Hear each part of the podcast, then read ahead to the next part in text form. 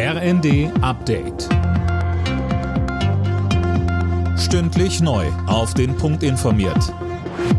Ich bin Daniel Stuckenberg. Guten Tag. Trotz internationaler Proteste haben heute in vier russisch besetzten Gebieten in der Ukraine Pseudoreferenten begonnen über einen Beitritt zu Russland. Moskau will sich die Gebiete einverleiben, um sich bei Angriffen dort auf sein Selbstverteidigungsrecht zu berufen. Der ukrainische Präsident Zelensky nennt die Referenten, die bis Dienstag laufen, eine Farce. Auch der Westen hat schon klargemacht, dass er die Ergebnisse und die Annexion der Gebiete durch Russland nicht akzeptieren wird.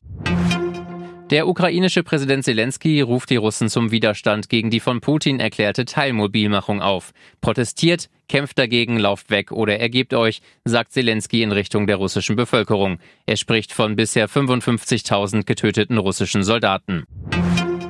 Nach dem Tod einer festgenommenen jungen Frau im Iran gehen die Proteste immer weiter und die Sicherheitsbehörden versuchen, die Demonstrationen in mehreren Städten mit aller Gewalt niederzuschlagen. Anne Brauer. Menschenrechtsaktivisten berichten mittlerweile von mehr als 30 Toten bei den Protesten. Die iranischen Behörden haben offenbar auch den Zugang zum Internet weiter eingeschränkt und WhatsApp und Instagram blockiert.